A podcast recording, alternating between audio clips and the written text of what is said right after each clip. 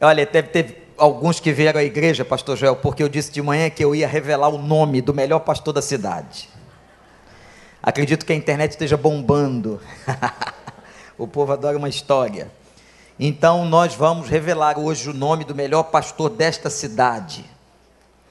E que inclusive quero dizer para você que ele é o meu pastor. Pessoa que eu não tenho palavras para descrever. E eu tenho certeza que você vai concordar, todo mundo que está aqui vai concordar comigo. Porque o texto que nós vamos recitar aqui é o texto que fala do melhor e mais extraordinário pastor dessa cidade e de todo mundo.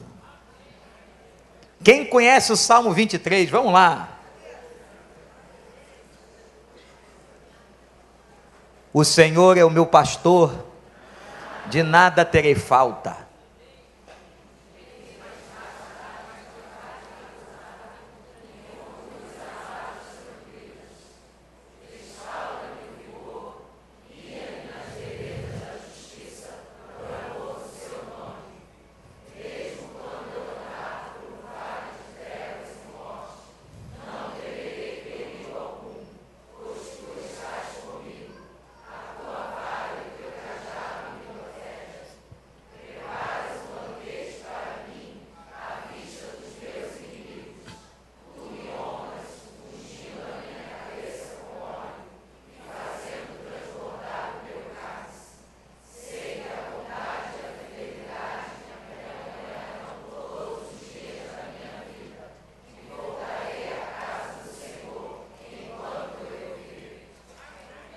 Muito bom, mas vai ficar melhor porque agora a gente vai falar do coração.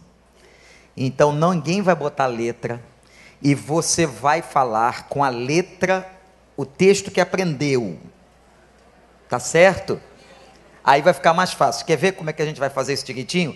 Quem aqui tem mais de cinco anos de vida cristã? Levanta a mão. Ah, então se não souber o Salmo 23, tem, eu não vou nem dizer nada.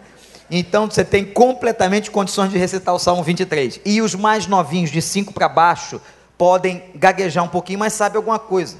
Não é verdade? Então vamos lá, vamos recitar como aprendemos. Esquece a NVI, a nova versão internacional que a gente leu, né? Mas aquele que se aprendeu lá na escola dominical. É o mesmo salmo, só que às vezes a colocação das palavras, a formalidade, a interpretação do hebraico, então ficou um pouquinho diferente. Mas é assim, ó, vamos lá. O Senhor é meu pastor e nada me faltará. Deitar-me faz em verdes pastos. Guia-me mansamente às águas tranquilas e refrigera minha alma.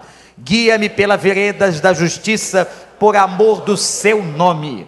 Ainda que eu andasse pelo vale da sombra da morte, não temeria mal algum, porque tu estás comigo.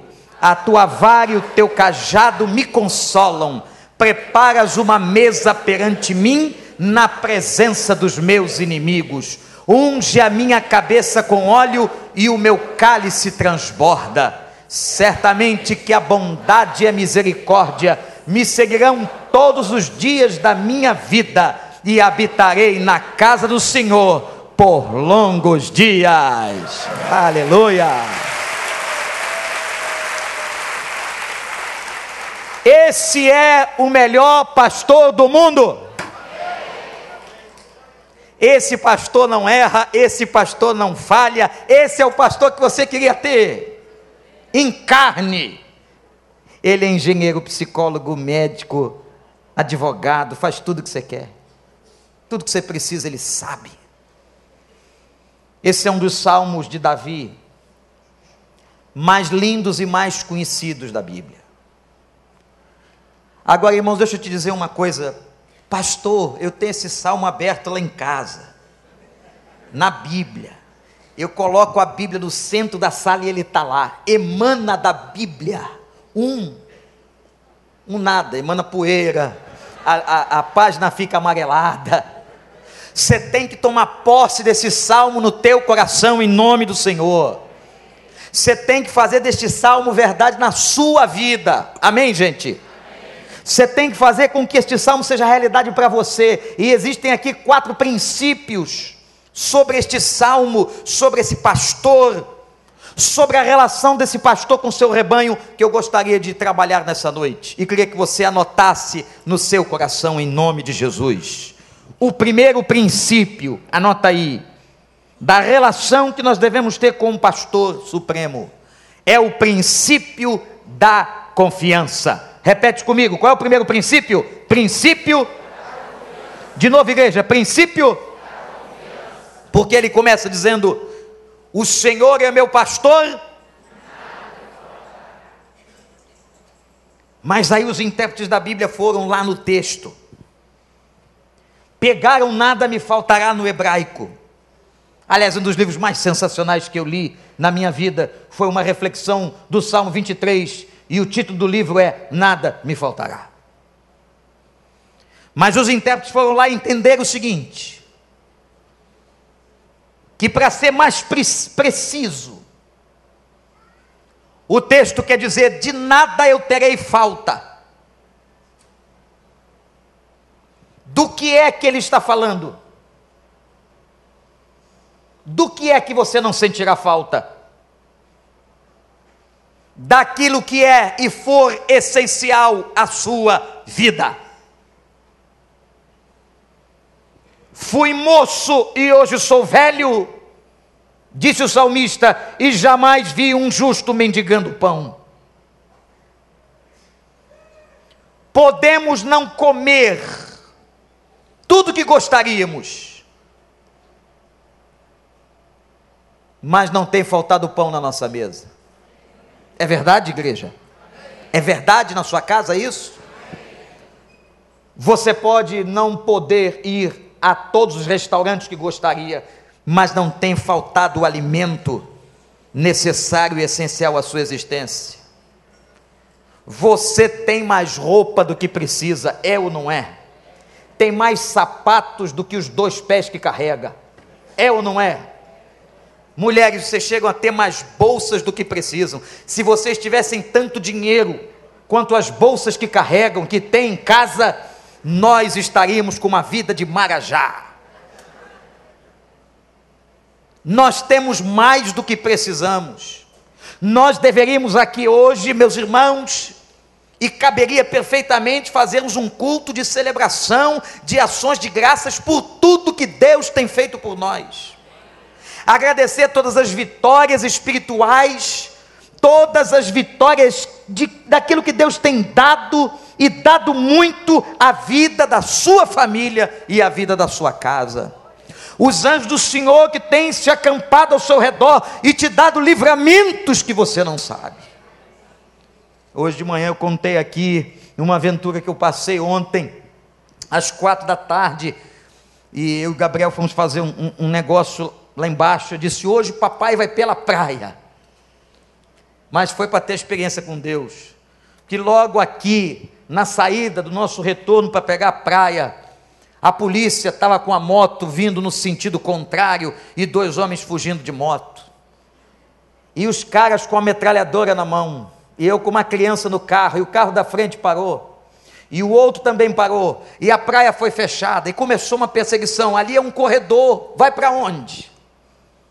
Vai para onde fazer o quê? E o cara passava para lá e passava para cá fugindo da polícia mas eu pude dizer ao meu filho, naquela experiência de violência que ele estava tendo, vendo aquilo, eu falei: Filho, veja isso, como o Senhor é bom, Ele acampa os seus anjos ao redor daqueles que o temem e os livra. Nós tivemos agora um livramento de Deus, mas esse eu vi, e os que eu não vi, e os que você não viu, e a bala que não pegou em você, irmãos, na minha célula, um casal desta igreja chegou tão emocionado, algumas semanas atrás.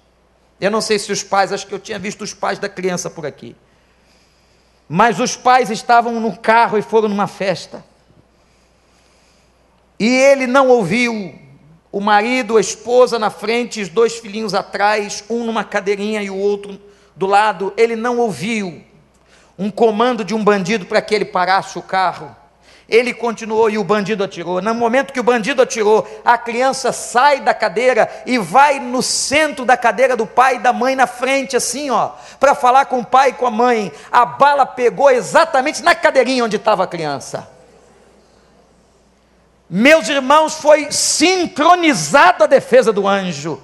A criança fez papai e mamãe e foi para frente. Quando ela foi para frente, a bala perdida furou a cadeirinha dela. E eu vi, a minha célula viu, nós descemos o prédio, a bala entrou pela traseira do carro, furou a cadeirinha da criança e parou na maçaneta do carro. E nós ali naquele momento dissemos: que terrível, mas que livramento do Senhor. É com sincronia. Vai dizer que isso é coincidência? Não é coincidência, não. O anjo do Senhor fez a criança sair da cadeira e ir até a frente do carro, um pouquinho só dobrou o dorso do corpo para que a bala passasse. O Senhor não teria a morte daquela criança naquele momento e livrou aquela criança. O Senhor é bom e a sua misericórdia dura para sempre. Isso foi lá na minha célula.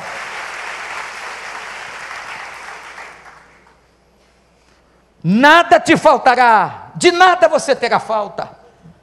Eu quero que você assuma essa verdade na sua vida. É o primeiro princípio, é o princípio da confiança. Nós temos um pastor que nos defende, nós temos um pastor que nos abençoa, nós temos um pastor que dá muito mais do que precisamos. Quando o profeta Isaías estava falando sobre o pastor, o pastor celestial, ele disse: como um pastor, ele cuida do seu rebanho, com o braço ajunta os seus cordeirinhos e os carrega no colo. Ele conduz com cuidado as suas ovelhas. Louvado seja o nome do Senhor. Ele conduz com cuidado a sua vida. Você crê nisso? Ele toma você no braço, ele carrega você, ele abençoa você. Você que na cabeça fez a ideia de um Deus que é um juiz, que é um carrasco, que é um homem mau. Não, Deus tem prazer em abençoar, Ele é Pai, Ele é Pai, Ele é Pai, Ele é pastor, Ele é bondoso, Ele é aquele que conduz a tua alma e te toma nos braços dele. Louvado seja o nome do Senhor. Mas há um outro princípio neste salmo. O primeiro é o princípio da confiança, o segundo é o princípio da primazia. O princípio da primazia diz que alguém é primaz. Quem é primaz?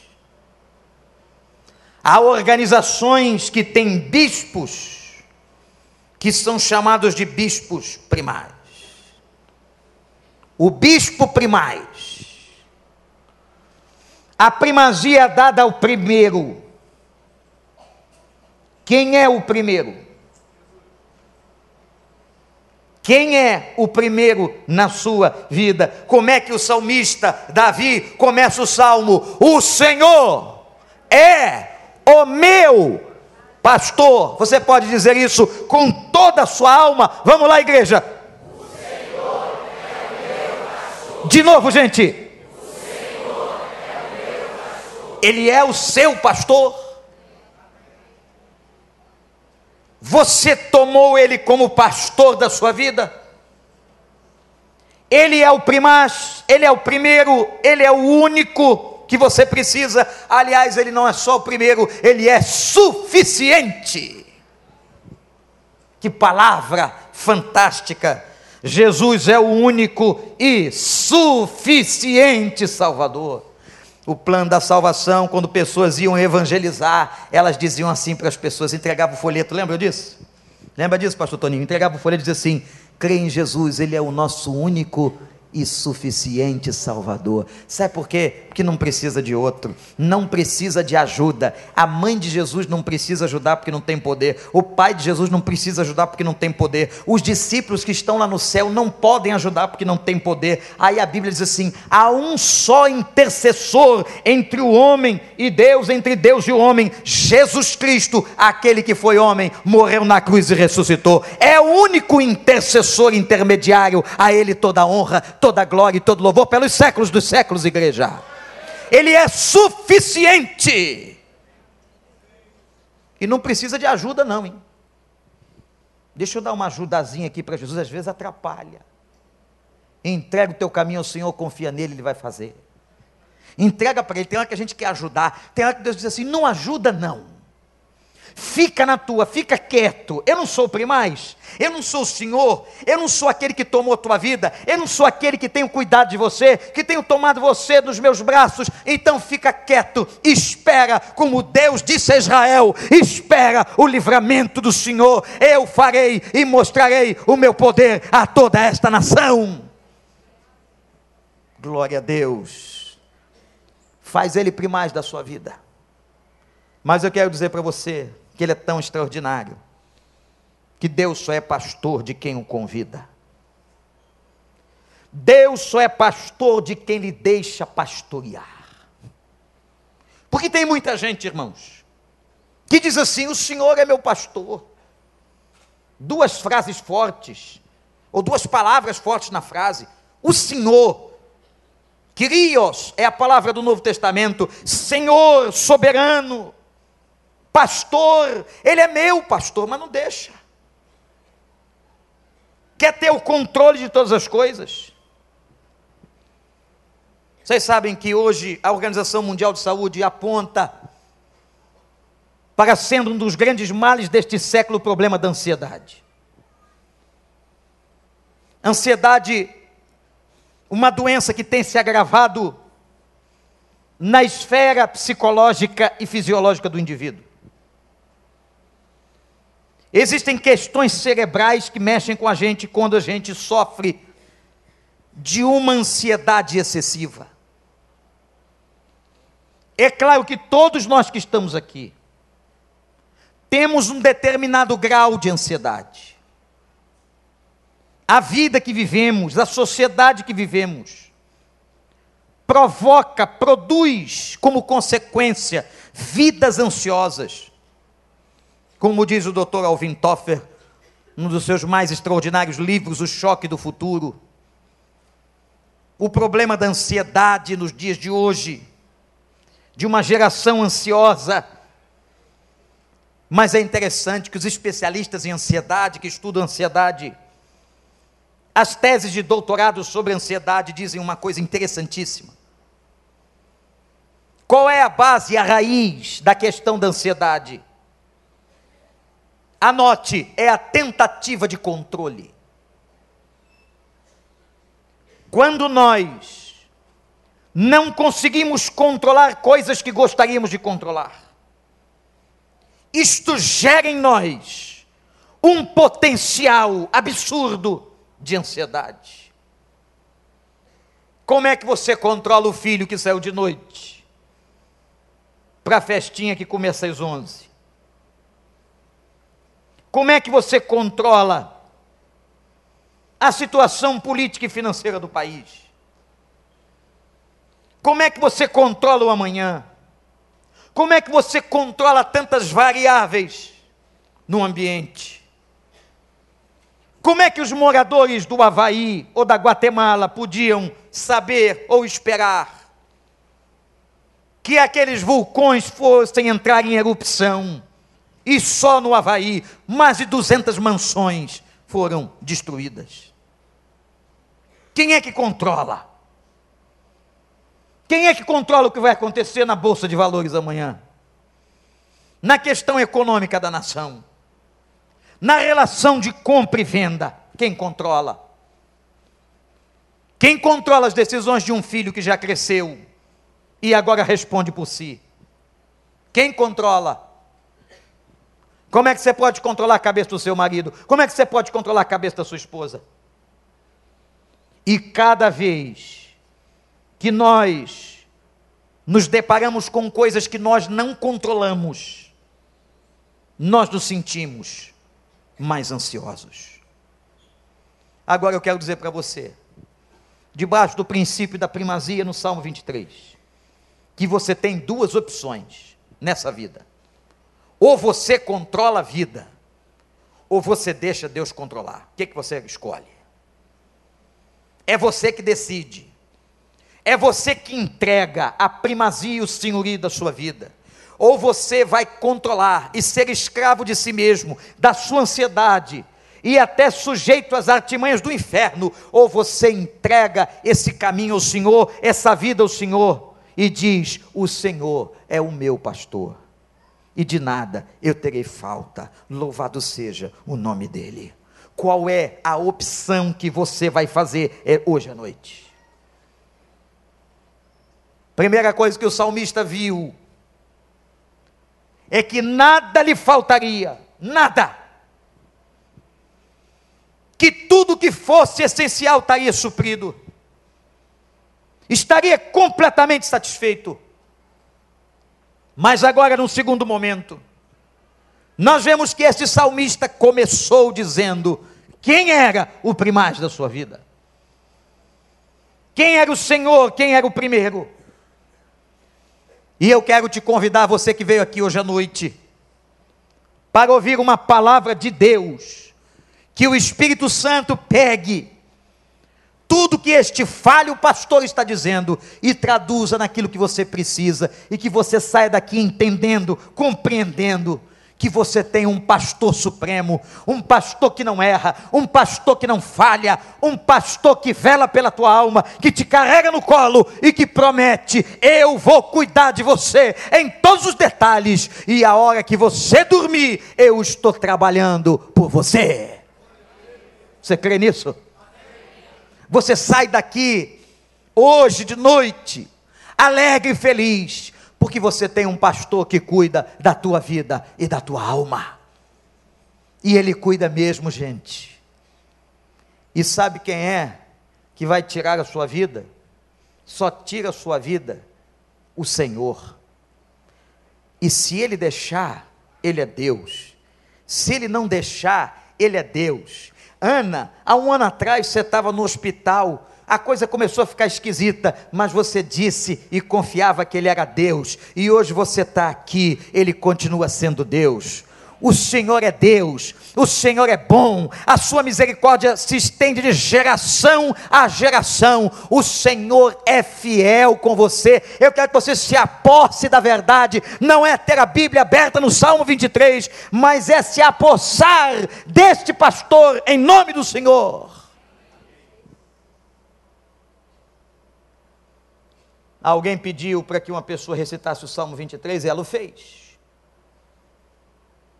Ao terminar a recitação, toda aquela congregação aplaudia o que recitou. Tal a beleza, a colocação do português, a colocação da narrativa mas foi dada também a oportunidade para que qualquer outra pessoa quisesse recitar o tal salmo.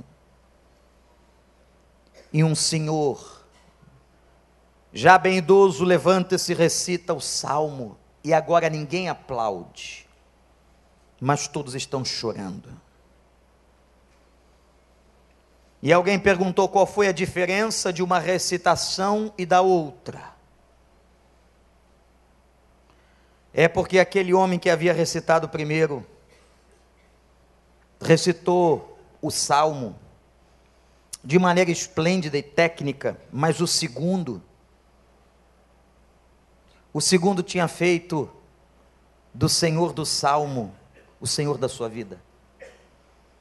Ele não conhecia só o salmo, ele conhecia o Senhor do salmo. Tem muita gente que conhece o Salmo, que recita o Salmo 91, o Salmo 23, o Salmo 46, o Salmo 37. Eu já recitei aqui o Salmo 37. Mas outra coisa é quando eu me apodero deste salmo e conheço o Senhor de quem o salmo fala. Eu quero que você saia daqui e conheça esse Senhor. Que você tenha uma experiência com Ele, de graça, de livramento sobre a tua vida e a tua existência. O princípio da confiança, o princípio da primazia, o terceiro princípio do Salmo 23. Anote. O princípio da devoção. O salmista é devoto. O salmista se lança Que bom que a gente pode se lançar.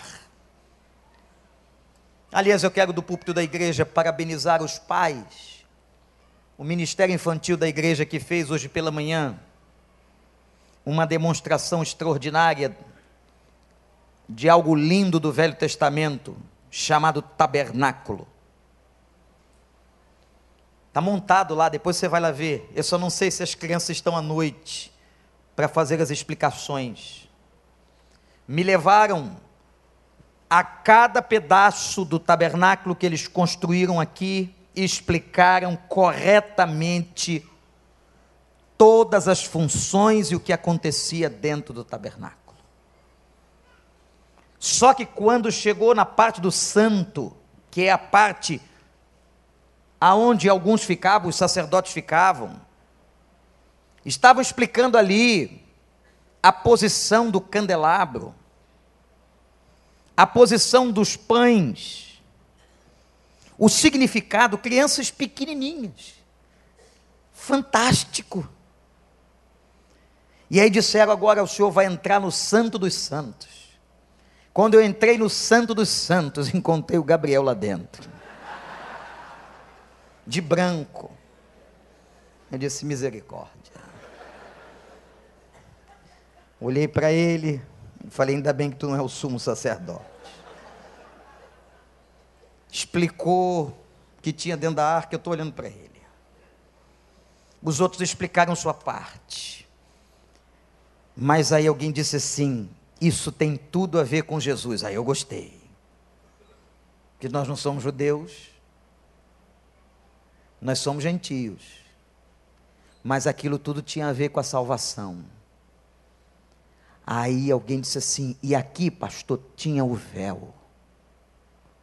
E ninguém podia passar, pastor. Eu falei: é, é. E o sacerdote tinha uma roupa cheia de sininhos que ele andava ficava blim, blim, blim, blim, blim, blim. Porque se ele morresse lá dentro, o sininho parava. Eu falei, é mesmo? É. A pessoa morria lá dentro, por alguma razão, e ninguém podia entrar para tirar o corpo. Eu falei, é mesmo? E como é que tirava? Puxa numa corda, assim mesmo. E é isso mesmo e a pessoa é retirada de lá de dentro, porque só o sumo sacerdote, uma vez por ano, podia pisar ali dentro. Mas o véu que separava o santo do santíssimo, disse a criança, não separa mais. Rasgou-se de cima a baixo o rasgo começa do alto e vem do alto com a figura de Cristo e vai rasgando aquela cortina grossa que separava o Santo do Santíssimo. E agora, todo mundo, toda a galera, todas as crianças, eu e você, podemos adentrar na presença do Senhor. Aleluia! Eu e você.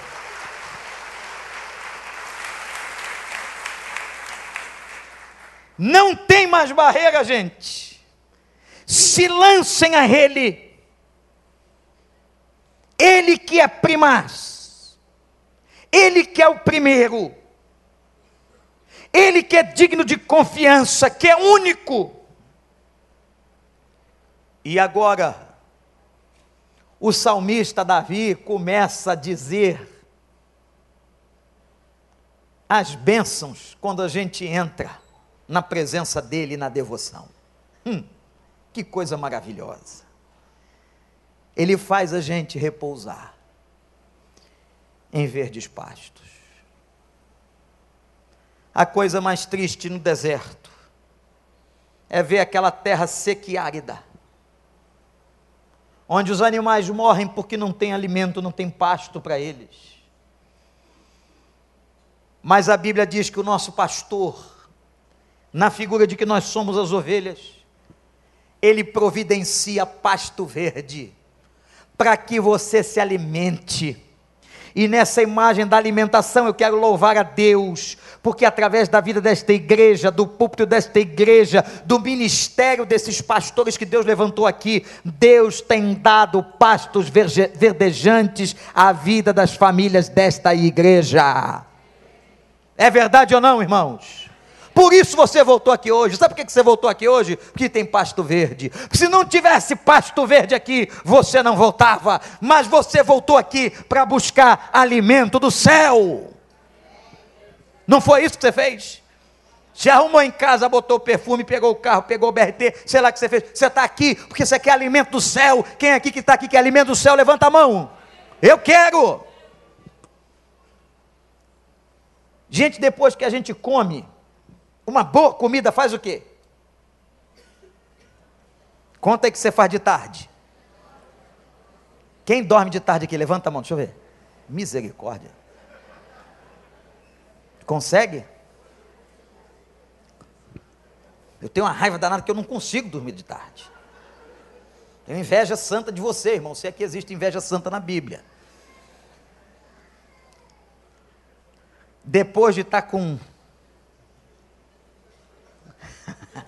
o bucho cheio, o corpo satisfeito, você cai no sofá, na cama, na poltrona, em qualquer lugar. Dizem algumas mulheres que alguns até roncam. Mulherada está rindo, né? Vou pedir para a mulher confessar se o marido ronca. Não, não faça isso, por favor. É brincadeira. Você sabe quando é que você ronca? Quando você tem barriga. Mas tem magrinho que ronca a beça. Sabia também? E tem mulher que ronca. Aí é uma aberração da natureza, mas tem. Aquela coisa tão bonitinha, toda enfeitada, foi a igreja toda pintadinha em cima daquele salto no segundo andar. Chega em casa, abre a boca e às vezes até baba.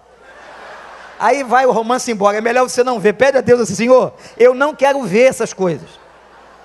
Me deixa ficar só com a imagem boa dela. Mas eu não quero ver ela roncando, babando. Pede a Deus que Deus te atende. Deus vai te dar um sono mortal. Você vai primeiro. E quando você acordar, ela já está lá serelepe, toda diferente, porque ela se bota um batom logo de manhã. Devia ter um canto assim, logo de manhã, passo meu batom. Não é? Lembra desse cântico, irmão? É, o pastor Rogério gosta. Irmãos, ele diz o seguinte: Eu sustento você e você pode descansar. Pode descansar, fica tranquilo aí, não fica com essa ansiedade toda não. Não fica desesperado não, porque eu sou teu pastor. Você não vai ter falta. Você vai deitar nos pastos verdejantes na certeza de que eu estou contigo, de que eu te alimentei e descanse no Senhor. Depois ele diz assim: "E eu vou te levar para beber águas tranquilas, que refrigeram a alma." As águas tranquilas, limpas. Quando um morador do deserto, um pastor do deserto, conduzia ovelhas, mas ele encontrava as águas limpas das fontes e das nascentes. E o rebanho todo em volta, das águas tranquilas. A fome pode matar, mas a sede mata logo. E quando uma pessoa bebe água, é impressionante, não é, gente? Ainda tem gente que não acredita em Deus, só a água devia ser a maior pregação de uma pessoa e para uma pessoa. Você já percebeu que a gente inventa um monte de coisa? Pega o alimento que Deus criou, transforma em pratos fantásticos e o pasto fica extraordinário. Mas tudo aquilo ali vem da bênção de Deus. Quem é que colocou o ovo no teu prato? Foi um cozinheiro, mas quem colocou o ovo lá foi a galinha. E a galinha come a ração da terra que Deus faz chover e nascer. Você come a batata de onde vem, a cenoura de onde vem, a carne animal, bovina, proteína que você tem vem de onde? Hein? Já percebeu que é Ele que te alimenta? Nessa terra, nesse Brasil tão rico de tanta coisa. E a água. Vocês já perceberam que o ser humano faz um monte de refrigerante, de sucos artificiais, mas não consegue fazer água? Por que, que não produz água? Não consegue produzir água, porque água, o cara que fez, assinou o termo de autoridade única e suficiente. Não tem, é patente dele, ninguém faz igual, só ele faz água potável para a gente beber. A água é um negócio tão bom que você deve estar com sede, mas só eu vou beber agora. Que você está aí ouvindo, ouvindo, e eu estou falando, falando. Espero que adiante alguma coisa. Ele te faz repousar em verdes pastos e te guia as águas tranquilas, refrigera a tua alma. Já entrou com a alma pesada na igreja? Já abriu a Bíblia com a alma pesada? já foi orar com a alma pesada, e aí, quando você lê a palavra, quando o Espírito Santo fala, quando ele usa uma pessoa, quando a profecia vem em tua direção, na tua casa, no teu quarto de oração, aí refrigera a tua alma. Quem é que já sentiu isso aqui? Eu já senti. Quando você estiver atordoado, vai para o quartinho de oração. É a melhor teologia do Novo Testamento, Pastor Ricardo pessoal fica preocupado com um monte de coisa, faz o que Jesus mandou, entra no teu quarto, fecha a porta, fica ali em oração e você vai receber refrigério, se é que você confia nele. Você vai receber refrigério para a tua alma. A alma cansada vem já, dizia o hino. Vem. Aquele que tem sede, venha. E quem quiser, está em Apocalipse, toma de graça a água da vida o pastor que nos satisfaz, que nos refrigera, diz o salmista assim, ele também guia. Hum, tem muita gente buscando guias para a sua vida, homens para a sua vida, líderes para a sua vida. Eu quero dizer para você que o maior guia que nós podemos ter é Jesus de Nazaré é aquele que nos guia pelas veredas da justiça, pelos caminhos da justiça, pelos caminhos do reino da justiça. Está procurando a vontade de Deus, está procurando a resposta de Deus, está procurando o que fazer e o que decidir. Fale com o pastor supremo primais, porque ele diz: Eu guio a tua vida pelas veredas da justiça, por amor ao meu nome. guia-me pelas veredas da justiça, por amor ao nome do Senhor. O salmista está radiante. Primeiro veio o princípio da confiança. Depois veio o princípio da primazia. Depois veio o terceiro princípio, que é o princípio da devoção. E o último princípio deste salmo é o da paciência. Viva um dia de cada vez. Deita nos pastos do Senhor, espera nele. Ele vai te alimentar. Lança o teu pão sobre as águas, porque um dia recolherás. Lançar o pão é um ato de confiança. Quando você chegar no vale da sombra da morte, não temerás mal algum. Isso só é possível numa pessoa, irmãos e irmãs, que confia.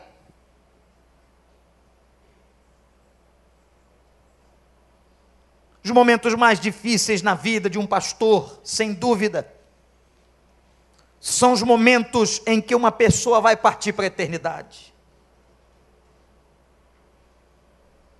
e a família nos chama, ou a pessoa pede que nos chamem, como aconteceu recentemente com uma irmã muito amada, e aquela senhora foi vendo e tendo a consciência do enfraquecimento do coração, de um problema cardíaco que já durava mais de 10 anos. E ela pediu para chamar o pastor. Eu fui até lá, ela já estava no oxigênio, pouco falava. Pastor Joel vê esta cena diariamente, os pastores veem estas cenas diariamente, de pessoas deixando essa vida. Mas o interessante foi que ela começou a recitar o salmo.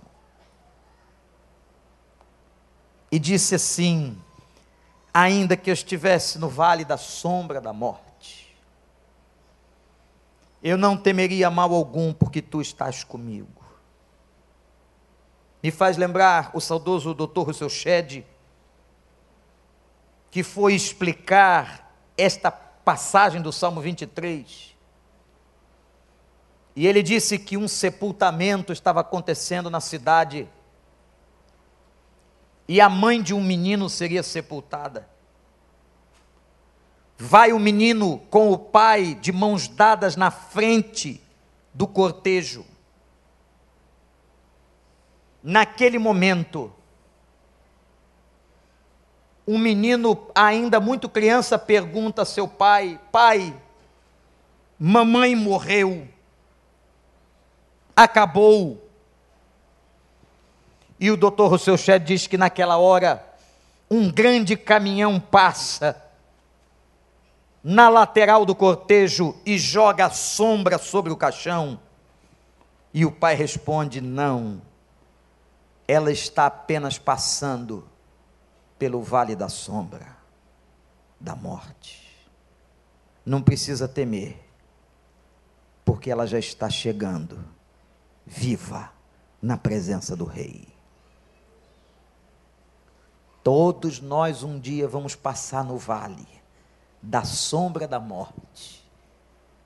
É apenas a sombra, porque onde está a morte, o teu aguilhão, onde nós já temos a vida eterna em Cristo Jesus, o nosso Senhor. Aleluia! É só o vale da sombra da morte. O que posso temer? O que pode me fazer o homem? Não. Não temerás mal algum Sai daqui com esta verdade. Ele não disse que o mal não existe ou que não nos alcançará. Ele diz: não temerás o mal. Minha gente, não temos que temer o mal ou mal algum, porque tu estás comigo. A tua vara e o teu cajado Ninguém entende quando fala da vara do pastor, que na verdade era um cajado. Com a vara tocava o rebanho, com a vara dizia as ovelhas podem ir, com a vara ele animava as ovelhas que pastassem e corressem pelos campos verdejantes, mas o cajado, com aquele gancho na ponta, servia para ele resgatar aquelas que se desgarravam, que se prendiam nos arbustos e não sabiam se soltar. Ia lá o pastor e colocava o cajado e puxava a ovelha. E com aquele cajado, você já imaginou a cabecinha da ovelha que não pensa, mas a sua pensa? Quando o cajado encaixava no pescoço, quando o cajado encaixa no nosso pescoço, a gente tem a certeza que Ele está presente. Isso é consolo do Senhor. A tua vara e o teu cajado me consolam. Ah, meus irmãos, às vezes uma mão amiga no ombro de uma pessoa abençoa e consola. Imagina o cajado do pastor do céu colocado no teu pescoço, na tua vida. Ele está dizendo: Eu te amo, vem para perto de mim, o teu cajado me consola. Você já foi consolado por Deus? Já enxugou dos teus olhos as lágrimas? O pastor já te deu alento? Maravilha. Pois o nosso pastor está com a gente nos momentos mais difíceis. E quando a gente chora, ele consola. Aquele cajado e aquela vara espantavam os animais que queriam morder as ovelhas. Mas agora, irmãos, tem uma parte do salmo que ele diz assim: preparas uma mesa para mim na presença dos inimigos. Que ironia! Os inimigos que querem te destruir, que querem te derrotar, gente má, gente invejosa, verá você sentado em rico banquete. Você crê nisso, meu irmão? Ele prepara uma mesa perante você.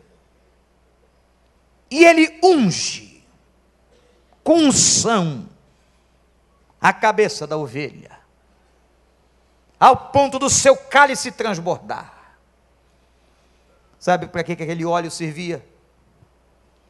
A ovelha, e não se ofende não, é um animalzinho tão esquisito, tão fofinho, mas o que tem de fofinho tem de burrinho. Não entende nada, é limitadíssimo. Você sabe o tamanho de uma muralha de aprisco? É uma coisinha desse tamanho que ela não sabe pular.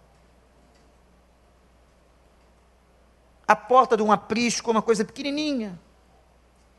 O pastor senta no chão e uma ovelha após a outra ele vai contando e vai vendo se se machucou, mas ela pega muito bichinho que entra pelos ouvidos, inflama, carrapatos, essas coisinhas da terra. E ela não consegue tirar. Mas eles preparavam óleo e jogava aquele óleo sobre o pelo da ovelha, sobre a cabecinha da ovelha. E aquele óleo espantava. Era o baigon da época. Espantava aqueles insetos quando o Senhor falava com Davi sobre este salmo, ele fez Davi lembrar quando ele era pastor de campo, pastor de ovelhas, sentado na porta do aprisco. E Deus prometendo assim: Eu vou derramar óleo sobre a tua cabeça, óleo que te aliviará, e o teu cálice transbordará e todos os insetos do inferno não prevalecerão contra a tua vida.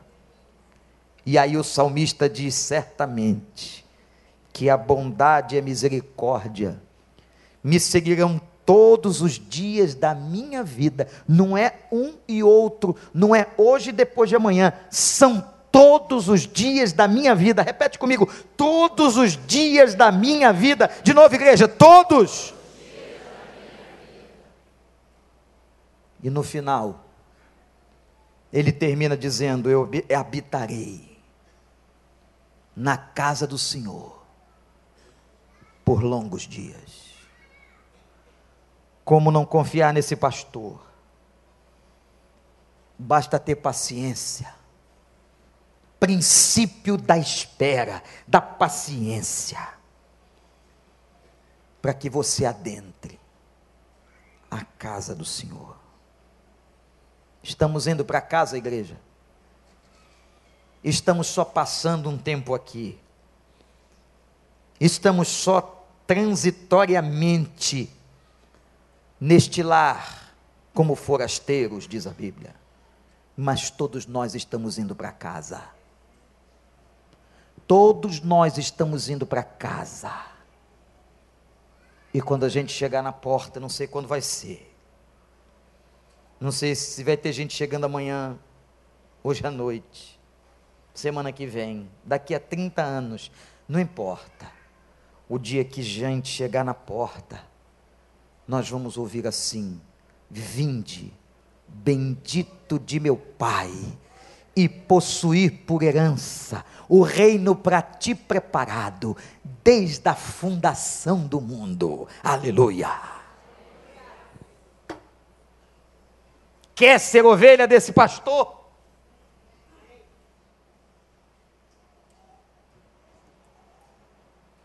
Sabe quando Jesus chorou? Sabe o que comoveu a vida de Jesus? Levá-lo às lágrimas duas ocasiões. A primeira, quando seu amigo morreu.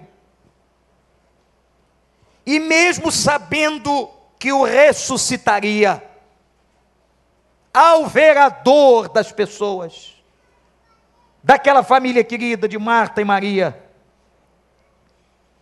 A Bíblia diz que Jesus chorou. E num outro momento que o comove, é quando ele olha Israel e diz: são como ovelhas que não têm pastor. Olhou do alto da montanha e viu um povo sem pastor e perdido. Sabe o que está acontecendo com essa sociedade, com esse mundo, gente? É um mundo sem pastor. É um mundo que escolheu uma outra pessoa ou um outro Deus para ser o primaz. Ovelhas sem pastor, perdidas. Ovelhas que não experimentam poder, que não refrigeram a alma que não são guiadas pela vereda da justiça. Por isso é que esse mundo está injusto. Porque essas pessoas não conhecem as veredas da justiça. Essas pessoas não conhecem descanso. Essas pessoas só conhecem ansiedade, depressão e dor. Talvez alguém entrou aqui dizendo assim, pastor, eu entrei aqui abatido, mas ouvi essa palavra, eu quero esse pastor para mim. Eu estou aqui pregando, meu amigo, apenas para dizer a você que a solução para a sua vida é esse pastor. Nós, pastores humanos, como somos chamados, aliás, eu fico impressionado que não éramos dignos de ter um título que pertence a Jesus. Ainda tem pastor por aí que acha que o título é pequeno, aí fica inventando coisa maior. Eu acho que pastor é muito pouco para mim, tem que ser outra coisa. O nosso Senhor Jesus era chamado pastor, o bom pastor. Que honra. Nós aqui não podemos fazer nada pela tua alma. Eu não consigo refrigerar você eu não consigo alimentar a tua vida, nós não conseguiremos te levar às águas tranquilas, mas esse pastor consegue. Esse pastor leva, esse pastor abençoa, esse pastor só quer ver uma coisa de você: você dizer a ele que aceita o seu pastorado. Conversão, entrega de vida, é quando a gente diz para Deus: Senhor, eu aceito o teu pastorado, vem ser o meu pastor, vem ser o pastor da minha vida, vem ser o pastor da minha vida. Quero recomendar a você assistir Eu Só Posso Imaginar. Filme produzido, mais um dos grandes filmes produzidos a partir da Bíblia. Vai ver a história. Mas há um homem que um dia convidou Jesus para ser o seu pastor. Essa história é real. E essa história impactou a vida de um filho que se tornou um dos maiores produtores da música.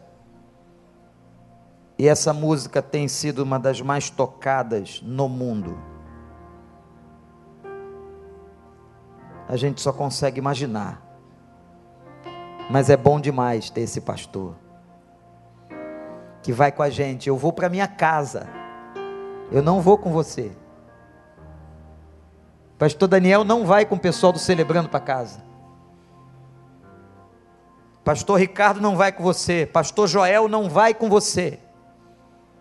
Pastor Tiago não vai com você. Mas ele vai com você. Ele entra no teu carro, ele entra no ônibus com você, na van, na Uber, sei lá onde. Ele entra. Porque ele disse assim: Eu estarei contigo todo dia. Todo dia. Até a consumação dos séculos, eu estou contigo. Ele vai entrar e vai com você. Ele vai abrir a porta da tua casa com você. E essa noite, quando ele te fizer dormir, porque até o nosso sono, diz a Bíblia, é bênção do Senhor. Enquanto você estiver dormindo, a Bíblia diz que ele está velando por nós. Aleluia, que pastor é esse? Que pastor é esse? E ele vela, e ele de manhã vai te acordar e vai para o trabalho com você, jovens, ele vai para a universidade com vocês, e ele vive o dia inteiro com a gente, porque o Senhor é o nosso pastor, e nada nos faltará, nos faz deitar em verdes pastos, e Ele nos guia mansamente às águas tranquilas e refrigera a nossa alma. Ainda que andássemos pelo vale da sombra da morte, não teríamos medo, porque Ele está com a gente. Sua vara, seu cajado nos consolam. E Ele já preparou uma mesa perante os inimigos que querem se levantar contra a tua vida e a tua casa. Já tem um banquete preparado. Prepararás uma mesa perante mim na presença dos inimigos. Ele unge a nossa cabeça com esse óleo que desce, alivia e protege. Unge a minha cabeça com óleo. O cálice nessa noite transbordou, aleluia. O cálice transbordou do cuidado, da graça e da misericórdia de Deus. Na é verdade, igreja, eu vou para casa, o cálice está transbordando O óleo desceu, o cálice transbordou.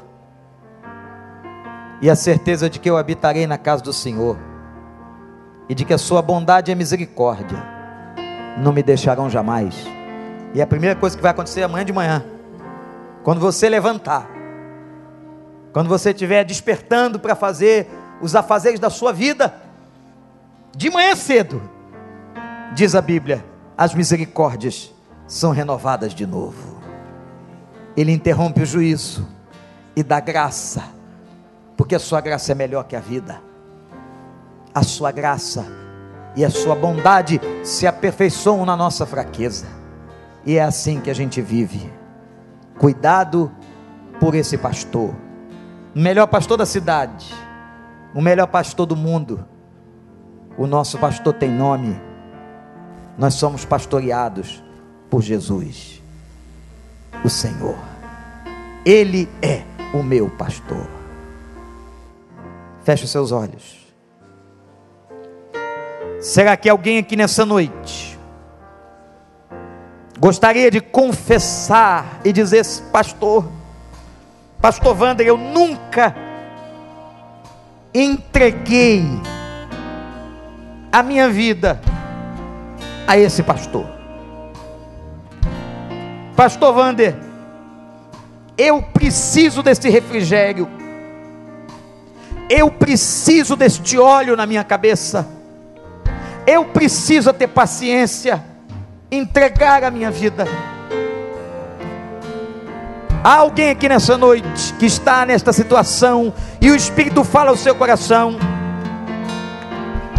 E você diz agora: Eu quero a bênção desse pastor Levante a sua mão, porque eu vou orar por você onde você estiver. Deus abençoe. Deus abençoe. Deus abençoe. Deus abençoe. Pode levantar. É você e esse pastor. Esse que está no céu e presente aqui. Adoremos.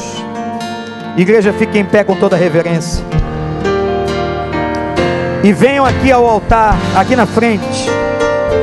Todas as pessoas que levantaram as mãos, ou pessoas que precisam de alívio, precisam do cuidado, do sustento desse pastor, precisam da misericórdia, da graça. Venham aqui, pode vir. Saiam dos seus lugares e venham. Todos, todos que sentirem essa necessidade, sem qualquer constrangimento, porque aqui é a casa do pastor supremo. Vem, pode vir. Vem aqui à frente em nome de Jesus. Graças a Deus. Graças a Deus. Sai do seu lugar e vem. Pode chegar, pode chegar. Enquanto a gente canta.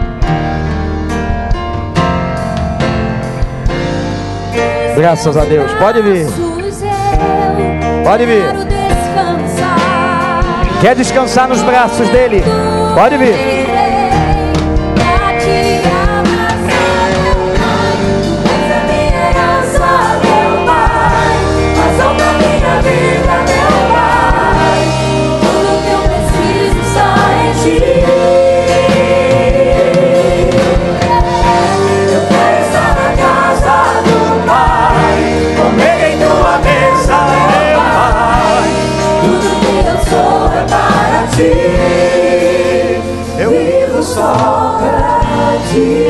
Antes da gente continuar cantando, deixa eu dizer uma coisa para você. Você está precisando desse alívio.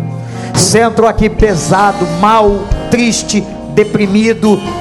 Vem receber alívio do pastor, do pastor de cima, do pastor do alto que joga óleo na cabeça, do pastor que tira toda aquela sorte de enfermidade e de maldade contra a tua vida. Pode vir, venha, se entregue a Ele o nosso pastor que cuida de nós. Sai do seu lugar e venha. Venha. Deus abençoe. Pode vir. Isso. Vem, rapaz. Vem, jovem. Graças a Deus. Graças a Deus. Conselheiros se aproximem das pessoas. Graças a Deus. Isso. Está faltando você. Venha, venha, venha. venha. Aleluia. Isso. Graças a Deus. Igreja cantando em espírito de oração. Pode vir. Pode vir, Senhor. Pode vir. Pode vir. Conselheiros, tem gente vindo ali. Isso.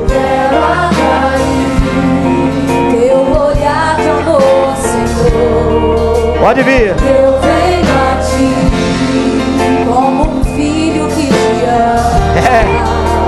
Tudo que eu quero é estar perto dele. Igreja, canta, canta, canta.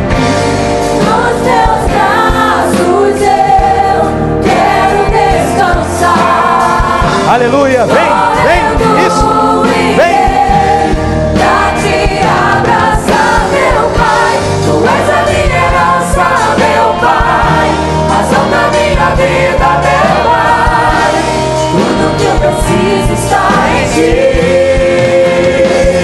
Vem, vem. Vem. Isso, graças a Deus. Sou é para ti. Vivo só para ti. Vou pedir para a igreja estender as mãos para cá. Hoje nós ensinamos que quando a gente levanta as mãos sobre alguém, nós estamos transmitindo alguma coisa. E agora nós vamos transmitir na autoridade do céu que essas pessoas recebam esse pastor, esse alívio, essa graça. Senhor Deus, obrigado por essa noite. Obrigado por este salmo. Ó oh, Senhor, como nós queremos conhecer cada vez mais o pastor do salmo e aqui, Senhor, estão pessoas. Algumas delas estão chorando, Senhor. Tu sabes o motivo. Tu sabes a dor, tu sabes os sentimentos. Mas nesse momento elas todas estão dizendo uma coisa só: nós queremos entregar a vida ao pastor, ao pastor supremo, ao pastor Primaz, ao pastor Jesus. Oh Deus, toma a vida dessas pessoas. Abraça essas pessoas, Senhor. Alivia suas dores, refrigera sua alma. Abençoa, Senhor, para que saiam daqui edificadas e na certeza do teu cuidado para sempre. Vai com elas, Senhor, enxuga dos olhos as lágrimas e dê graças, dê graça, Senhor, e que a tua misericórdia se renove amanhã de manhã e hoje mesmo sobre a vida delas, em nome de Jesus, e todo o povo de Deus diz, e todo o povo de Deus diz,